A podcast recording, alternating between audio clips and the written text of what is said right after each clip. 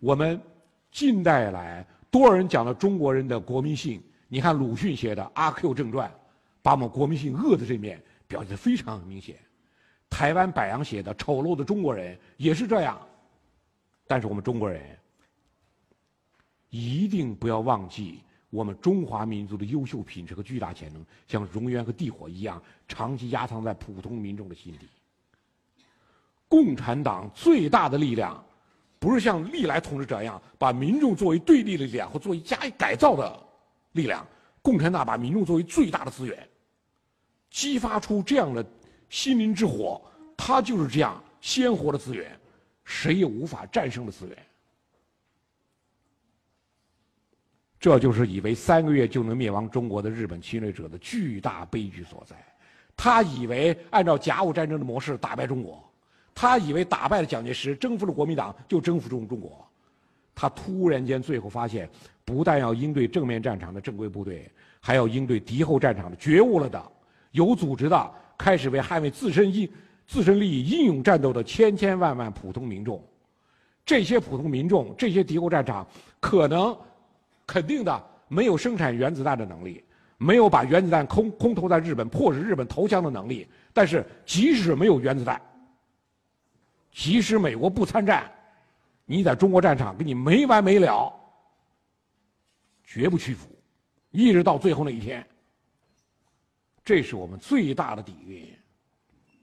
就两个美国人写的，拉希特、斯塔尔写的《世界政治》，他讲了历史上大多数国家是在战争中形成的，国家制造战争，而战争制造国家。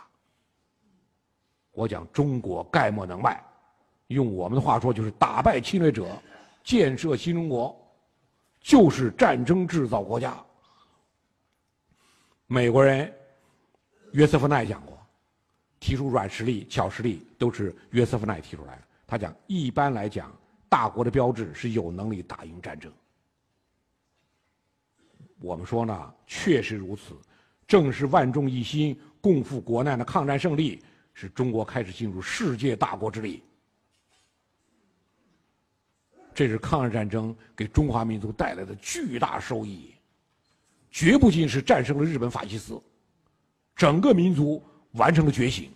对自己的这种深刻认识，我们国防大学的抗，呃，叫民族英雄雕塑园，有这么一尊雕像，除了岳飞、戚继光、文天祥、史可史可法等等雕像，还有这尊抗战八将领雕像群，就抗日战争中牺牲的国民党方面四位，共产党方面四位高级将领。共产党方面是八路军参谋长左权，新四军师长彭雪枫，抗联军长杨靖宇、赵尚志，四位。国民党方面四位：佟麟阁上将、赵登禹上将、张自忠上将、戴安澜少将。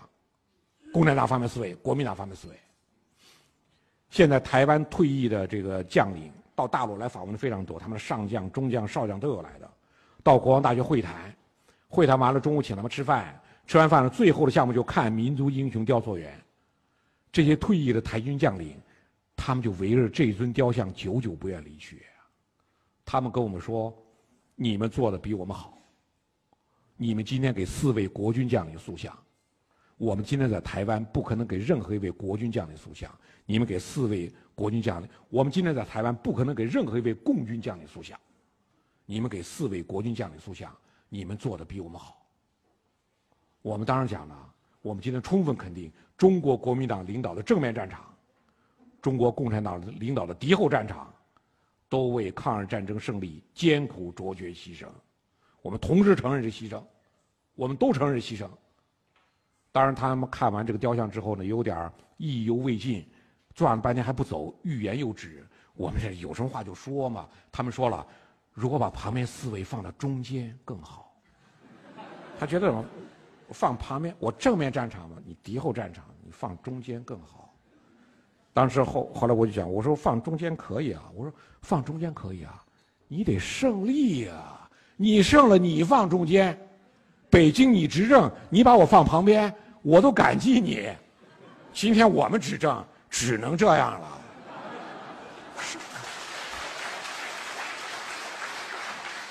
我经常讲什么叫历史，少奇同志讲，好在历史是人民书写的。我觉得少奇同志讲的不够彻底。历史是胜利者写的，人民不胜利，人民也写不成历史。谁胜了，谁写历史。你看美国史，你看英国史，德意志史，俄罗斯史，日本史，哪一国历史不是胜利者的记录？我说想书写历史吧，好做胜利者。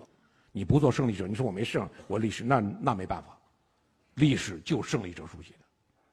我说我们共产党人最高的追求，一定不是稳定压倒一切，甚至不是和谐，是胜利。